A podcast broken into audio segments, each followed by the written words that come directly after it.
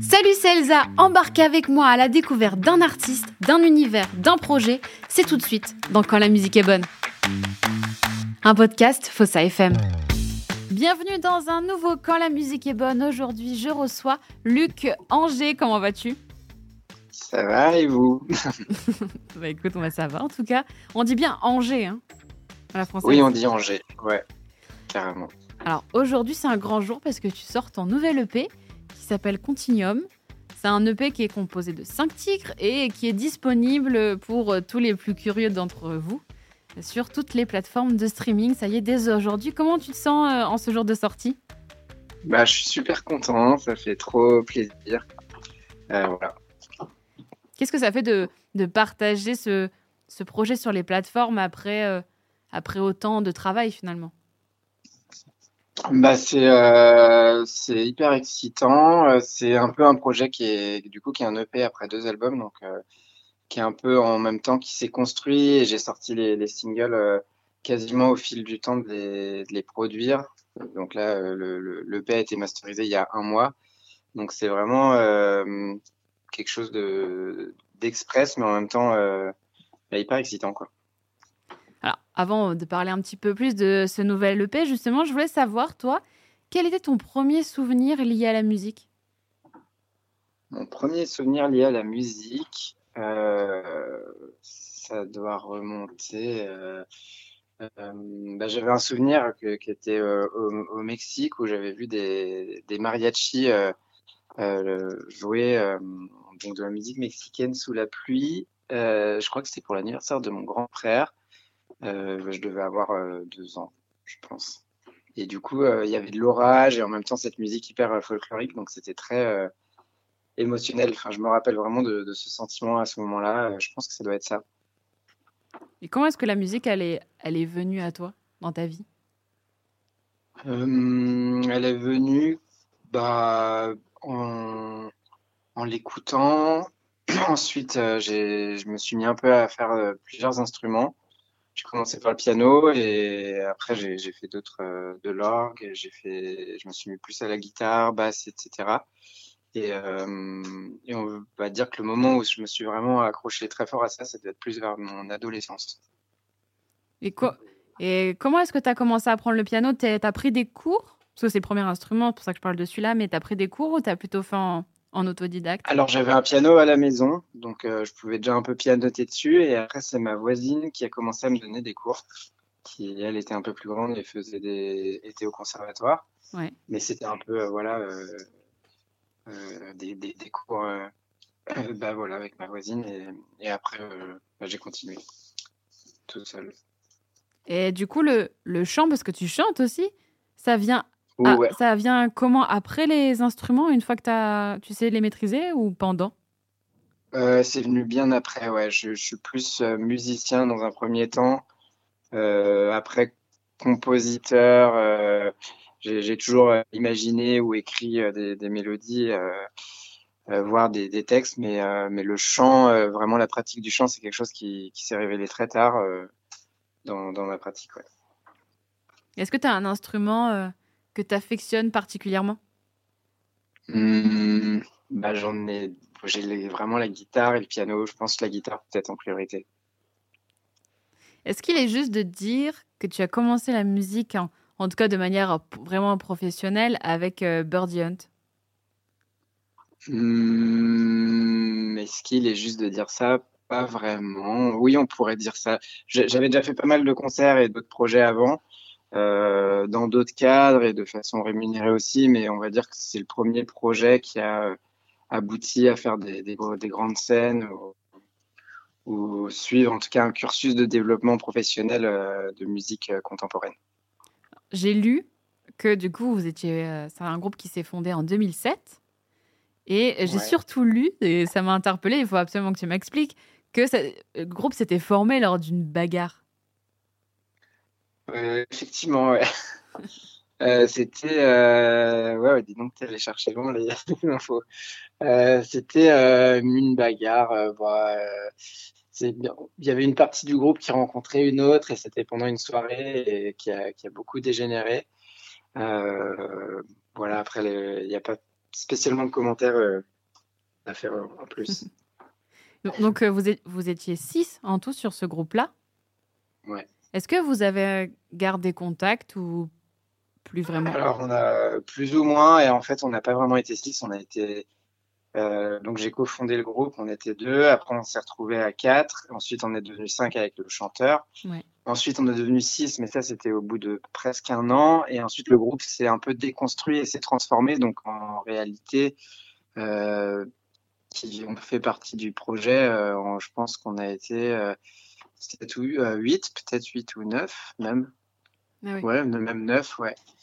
Donc, euh, donc chacun a gardé des, des, contacts avec certains, mais pas, pas, forcément tout le monde. Toi, dans Birdie Hunt, donc tu le disais, tu étais cofondateur, mais tu étais surtout à la guitare. Ouais. Euh, et c'était quand même un esprit beaucoup plus rock que ce que tu fais aujourd'hui. Euh, Ouais, ouais, surtout au début où ça, touchait presque à du psychobilly, euh, metal. Euh, il y avait donc effectivement un côté un peu plus énervé, euh, même si aujourd'hui, donc dans ce nouvel EP, il y a un côté un petit peu plus, euh, du coup, plus électronique, mais un côté un peu post-punk qui revient, euh, où bah, il y a des influences dans l'évolution qui, peuvent se retrouver quand même à un certain endroit, même si c'est vrai que c'est beaucoup plus calme. Et d'ailleurs, avec ce groupe-là, vous avez fait euh, Rock en scène. Est-ce que tu peux nous raconter cette expérience? Parce que c'est quand même euh, un gros festival. Ouais, bah, c'était une expérience de fou. Euh, alors, on y a joué même deux fois. Parce que la première fois, c'était donc sur la, la scène de l'industrie, où c'était la scène découverte en 2011. Et l'année qui a suivi, je crois que c'était les 10 ans ou les 15 ans, enfin un chiffre rond de, de rock en scène. Mm je pense, les 10 ans. Et, euh, et du coup, chaque projet euh, de cette scène-là des 10 dernières années s'était retrouvé pour faire un, un, concert commun. Et du coup, là, on, avait, on y avait rejoué. C'était c'était la grosse stuff aussi. C'était trop cool.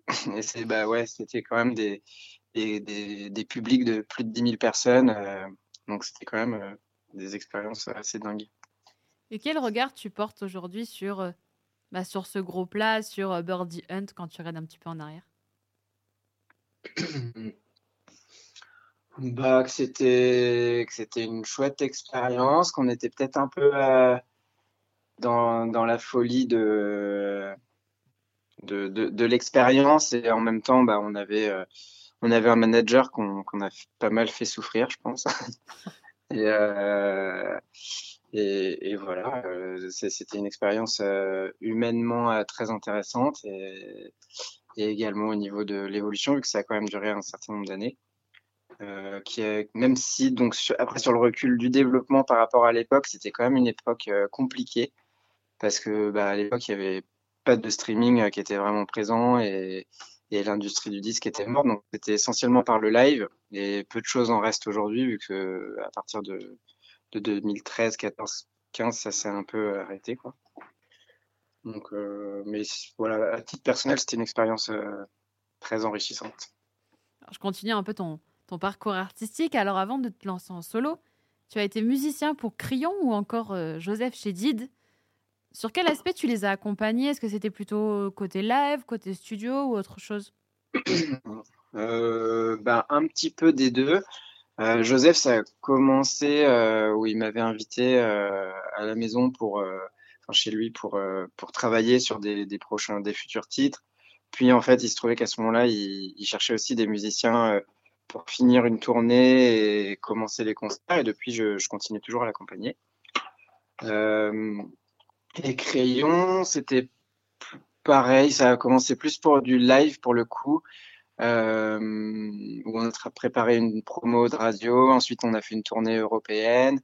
Et, euh, en parallèle, bah, j'ai passé, on, vu qu'on était devenus très amis, on a passé beaucoup de temps ensemble euh, à faire de la prod. Où moi, je, travaillais un peu sur, ce que lui faisait et j'ai beaucoup appris sur ce niveau-là aussi de production en travaillant avec lui sur différents projets. Et du coup, à quel moment est-ce que tu te dis, je vais me lancer en solo? Alors, ça s'est fait un peu au fil de tout ça. Euh, c'est arrivé en 2019, euh, où j'avais en fait pas mal de, morceaux. Je, faisais aussi de la compo pour, euh, pour des musiques de pub. Enfin, la production me, me travaillait et je, la travaillais également depuis peut-être 4-5 ans. Et, en fait, il y a un moment, c'est vrai qu'il y avait cette barrière du chant où j'avais toujours besoin et envie de travailler pour d'autres et où je me sentais pas du tout être frontman ou porter mon propre projet. Mmh. Euh, bien que je créais beaucoup euh, en parallèle. Et euh, il y a un beau jour, j'ai eu des amis qui m'ont dit, mais en fait, il faut que ce soit toi qui chante et qui fasse tes projets. Et, voilà. Et après, six mois après, j'avais un album qui était mon premier album. Oui, en plus, cet album-là, que tu sors en, 2019, qui porte, qui porte ton nom, tu décides de l'autoproduire. Pourquoi est-ce que tu as choisi justement de d'appeler ton album bah, comme toi, comme ton nom d'artiste est-ce que c'était une manière finalement de te présenter en tant qu'artiste solo? Ouais, on peut dire ça, carrément. C'était, euh, bah, c'était, euh, j'avais pas particulièrement de, de nom, mais effectivement, c'était plus pour, euh, pour me présenter, pour arriver. C'est mon premier. J'avais vraiment cette idée de première pierre à l'édifice.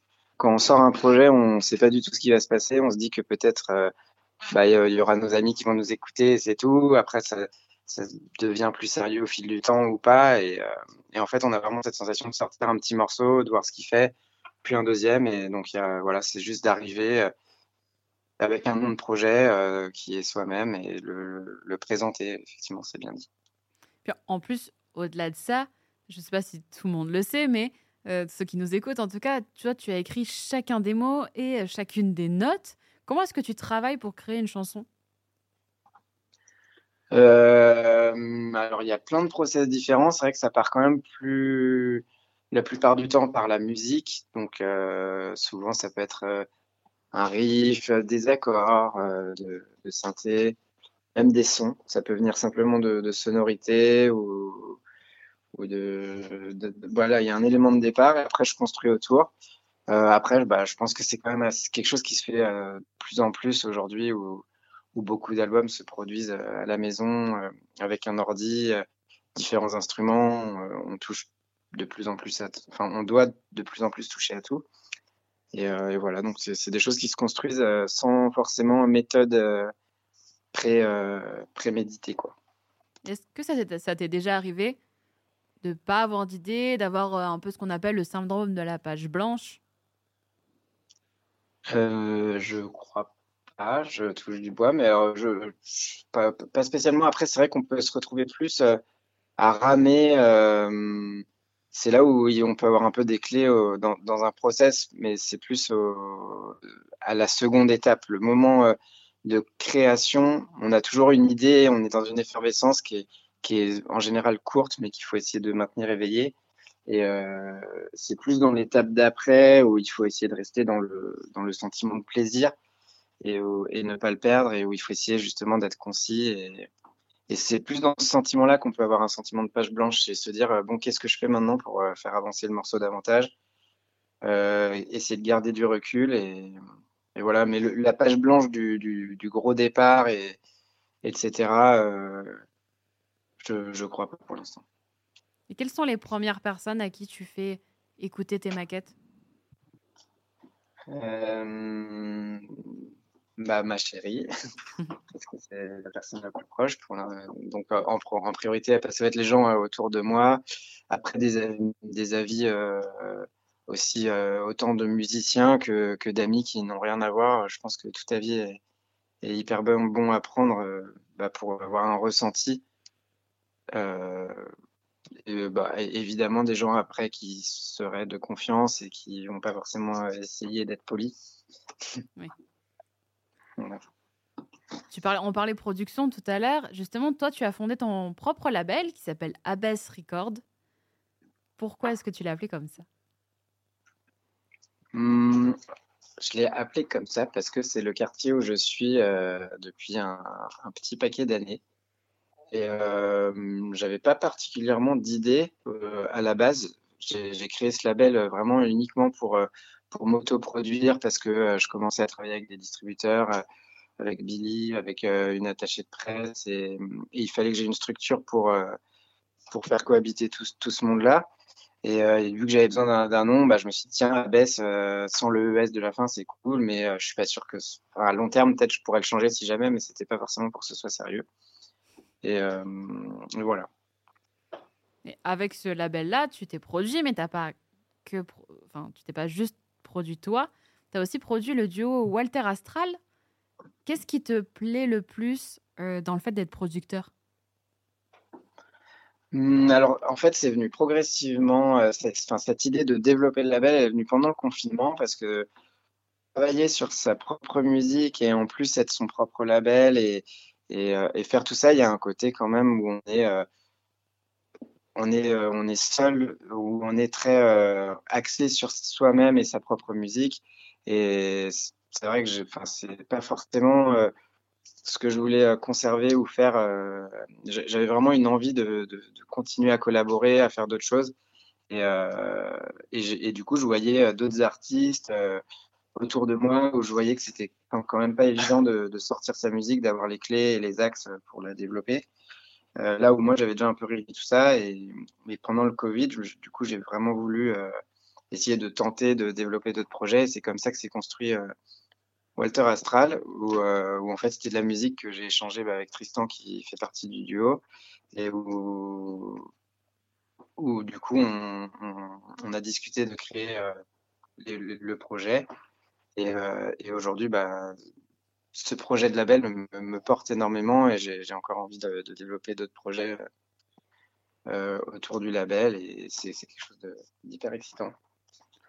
Oui, parce que finalement, tu travailles avec d'autres personnes parce que ton, ton projet, tu le construis pas forcément tout seul parce que tu as ton, entourage et tu as celles et ceux qui sont proches euh, de manière professionnelle ou personnelle qui t'accompagnent aussi. Mais c'est peut-être.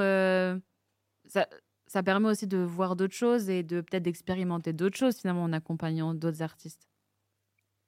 Ouais, ouais, carrément. Et euh, c'est ouais, ouais, un élargissement euh, du spectre euh, d'épanouissement et de travail, voilà, à tous les niveaux. Quoi. Bah, tu le disais, en plus de continuer ta carrière solo, en 2022, tu as sorti un nouvel album qui s'appelle Orange. Alors, pourquoi avoir choisi une couleur comme album, comme nom d'album? Alors, je, me permets de dire couleur parce que je sais que le fruit n'a rien à voir. Oui. Alors c'était une couleur, le, orange, c'était quelque chose, euh, c'est quelque chose pour moi de. Déjà la couleur dans la musique est, très importante parce que bah, la, musique donne des émotions et les émotions des couleurs et euh, donc dans ce sentiment il y avait euh, un besoin un peu de d'espoir, de, renouveau. Là où mon premier album était très va, bah, même l'artwork, c'est une sculpture en, en pierre sur laquelle je suis assise, donc qui était plus dans le passé, la nostalgie. Et euh, orange, j'avais ce, cette couleur un peu de la lumière naissante, d'un lever de soleil, donc un peu qui symbolise l'espoir, euh, mais dans quelque chose de, tout nouveau, vraiment le début avant que la lumière devienne jaune puis blanche. Donc c'était un peu cette couleur-là que ça symbolisait et qui était plus portée du coup vers le, le futur. Parce qu'il y a dans cet album-là, il y a aussi un titre qui s'appelle Bleu. Oui, tout à fait. C'est vrai que comme tu le dis, cet album, tu parles beau, enfin, tu parles davantage de toi, notamment en parlant de la confiance en soi, de la solitude, euh, de l'amour fictif, d'espoir, pour citer que ces thèmes. Et c'est des thèmes que finalement tout le monde connaît un peu dans sa vie ou connaîtra, pour certains, j'espère, le plus tard possible. Mais c'est aussi, c'est aussi pour ça que tu fais de la musique, pour parler aux gens, les interroger sur ce qu'ils ont ou qu'ils pourraient vivre? Euh, oui, oui, oui, on peut dire ça comme ça, effectivement. C'est euh, après, c'est j'aime bien que ça reste toujours assez euh, abstrait, que tout le monde puisse bah, justement s'approprier le, sujet ou la, façon d'interpréter les, choses. Mais effectivement, c'est quand même des sujets qui, concernent tout le monde et, et donc des sujets qui m'ont touché à un moment, donc euh, qui du coup, euh, bah, c'est des sujets des, desquels on a envie de parler après en faisant de la musique. Justement, tu parles d'interprétation et d'écriture. Est-ce que tu as des artistes qui font pas forcément euh, partie du même genre musical que le tien, qui t'inspirent euh, par leur écriture, la manière dont ils, interprètent Parce que euh, forcément, j'imagine que tu n'écoutes pas que la musique que toi tu fais, parce que bah, la musique, c'est ça aussi, c'est s'ouvrir à tout. Ouais. Euh, il y en a une infinité. Effectivement, j'ai pas trop euh, d'artistes très pointés du doigt euh, à dire je, je, fais ci ou ça. J'écoute vraiment plein plein de musique de, de, tous les styles en permanence et, et depuis enfin plein d'époques différentes, donc des styles très différents à chaque époque. Mais je pense qu'il n'y a pas un style qui m'inspire pas de manière sous-marine, on va dire, quelque part. Quoi. C'est quoi ta dernière découverte musicale, par exemple? Euh, Dernière découverte musicale. Euh,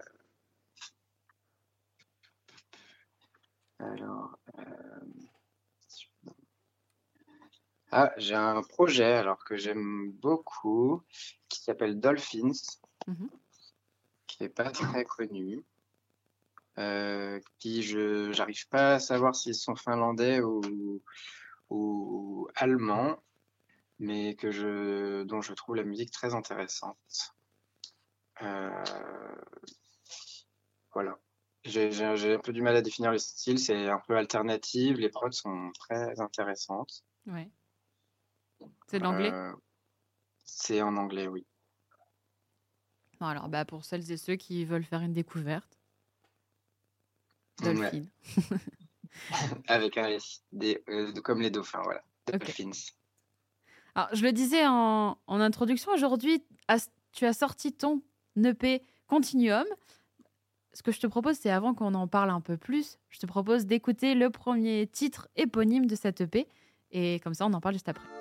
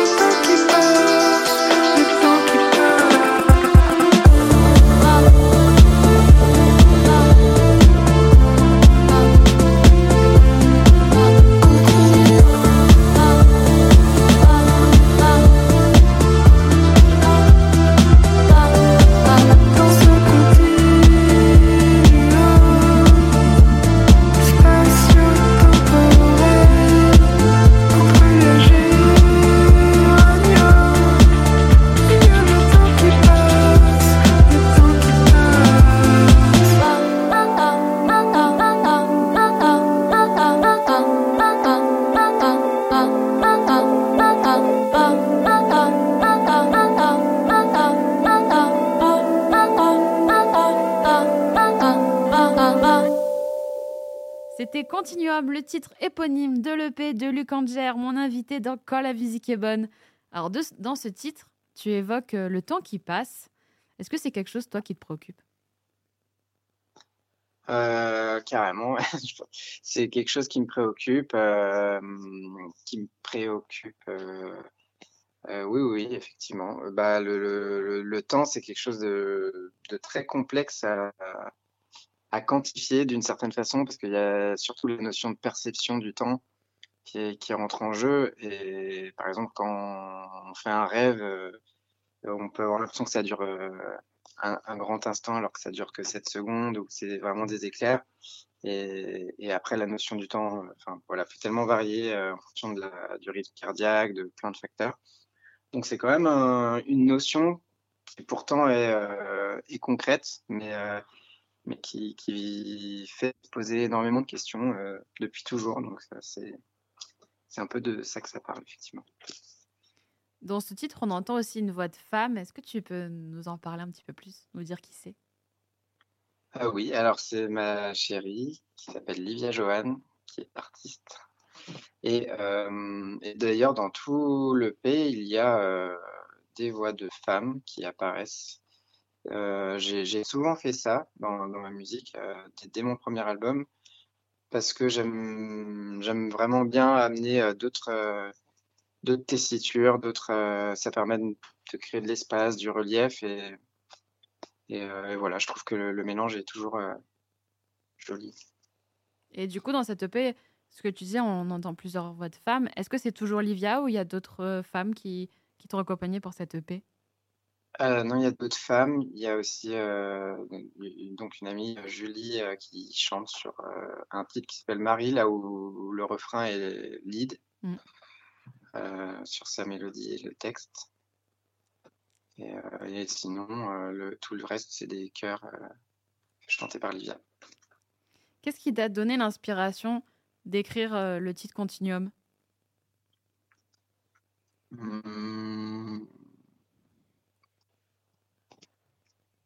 Je ne sais pas si j'ai une inspiration particulière. Je, pense que je suis parti de. J'ai dû commencer par les synthés un peu qui en fond euh, et, euh, et, le beat euh, saccadé et le riff de basse, je pense qu'il est venu en, troisième. Mais c'est une espèce de sentiment de, choses qui avancent. Voilà, il y a, y, a, y a, un sentiment d'avancer qui, m'a ensuite donné l'idée de, de, ce séquençage euh, en roller pour le clip. Euh. Mm. Mais euh, voilà, on va dire que c'est un peu un sentiment, un sentiment d'avance, d'avancer. Justement, tu évoques le clip. Alors, pour les plus curieux d'entre vous, je vous invite à aller le voir. En... C'est toi qui es en roller? Ouais. Est-ce que c'est quelque chose pour toi de, d'important d'illustrer par un clip une chanson?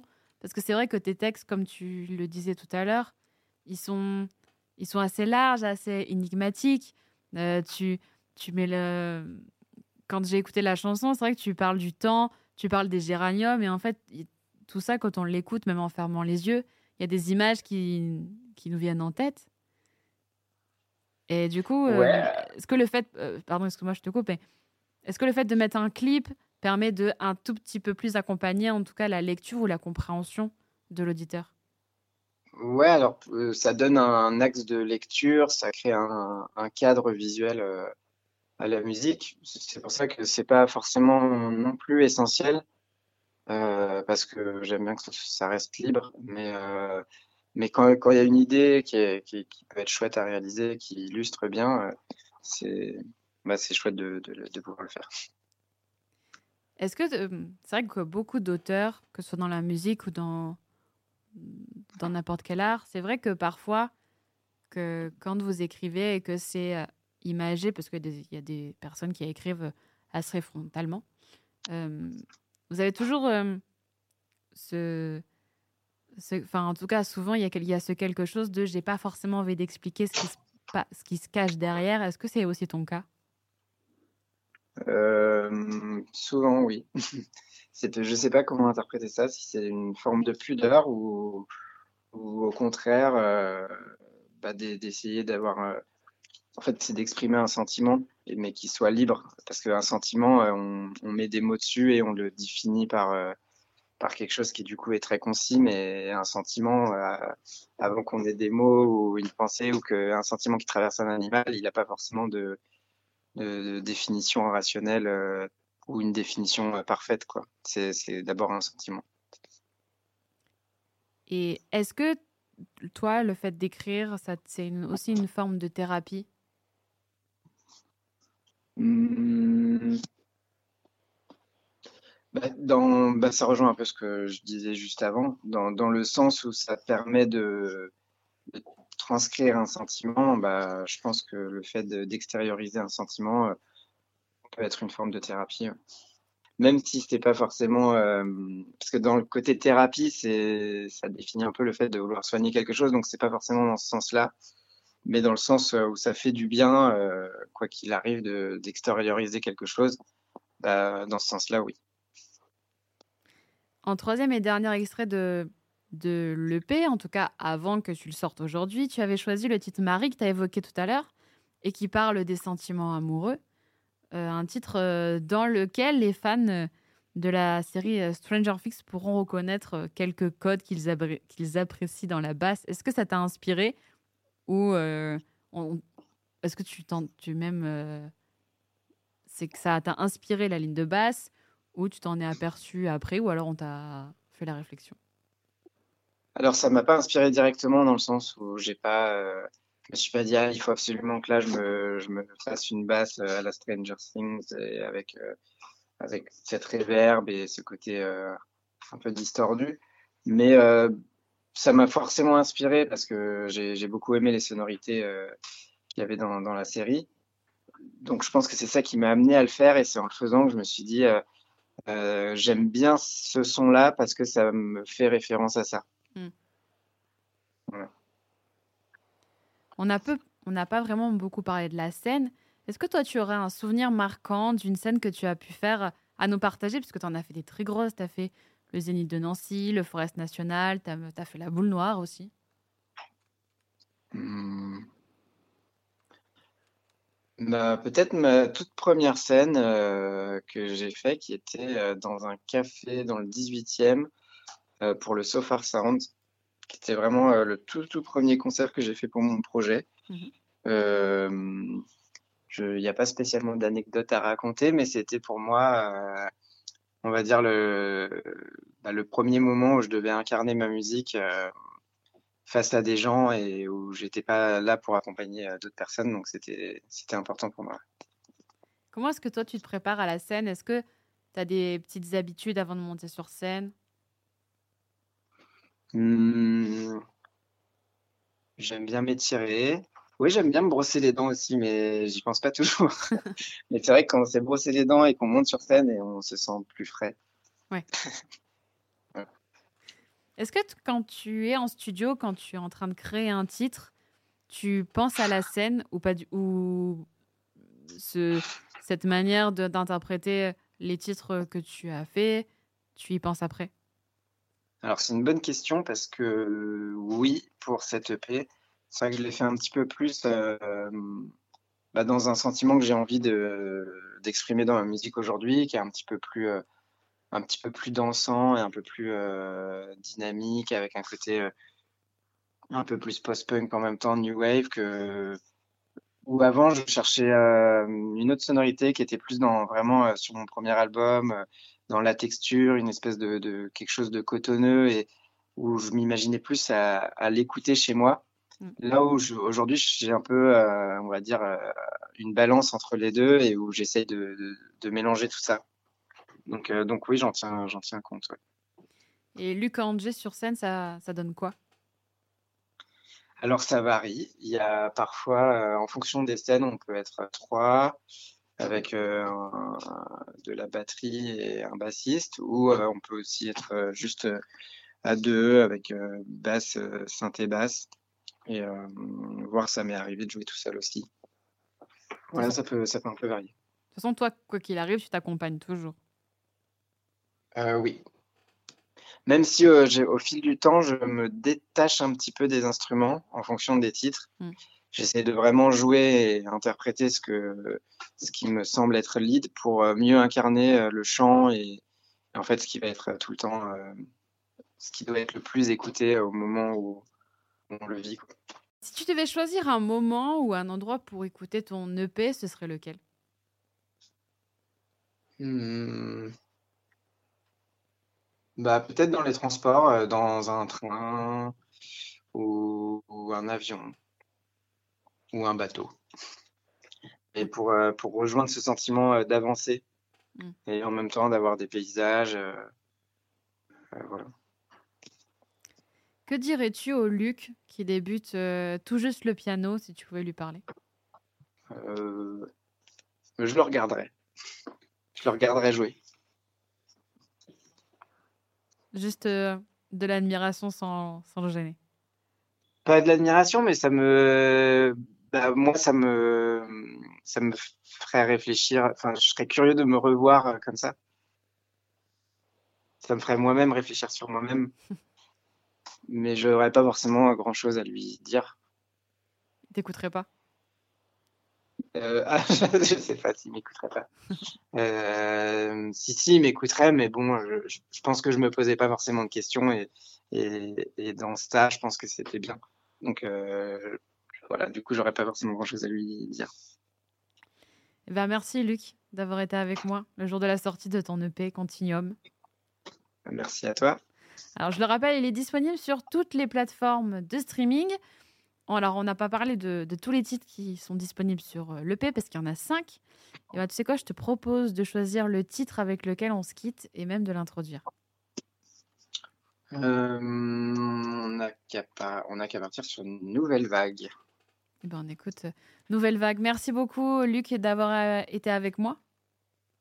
Merci à toi. Et on se dit bientôt, à bientôt bah, sur les routes. À très vite.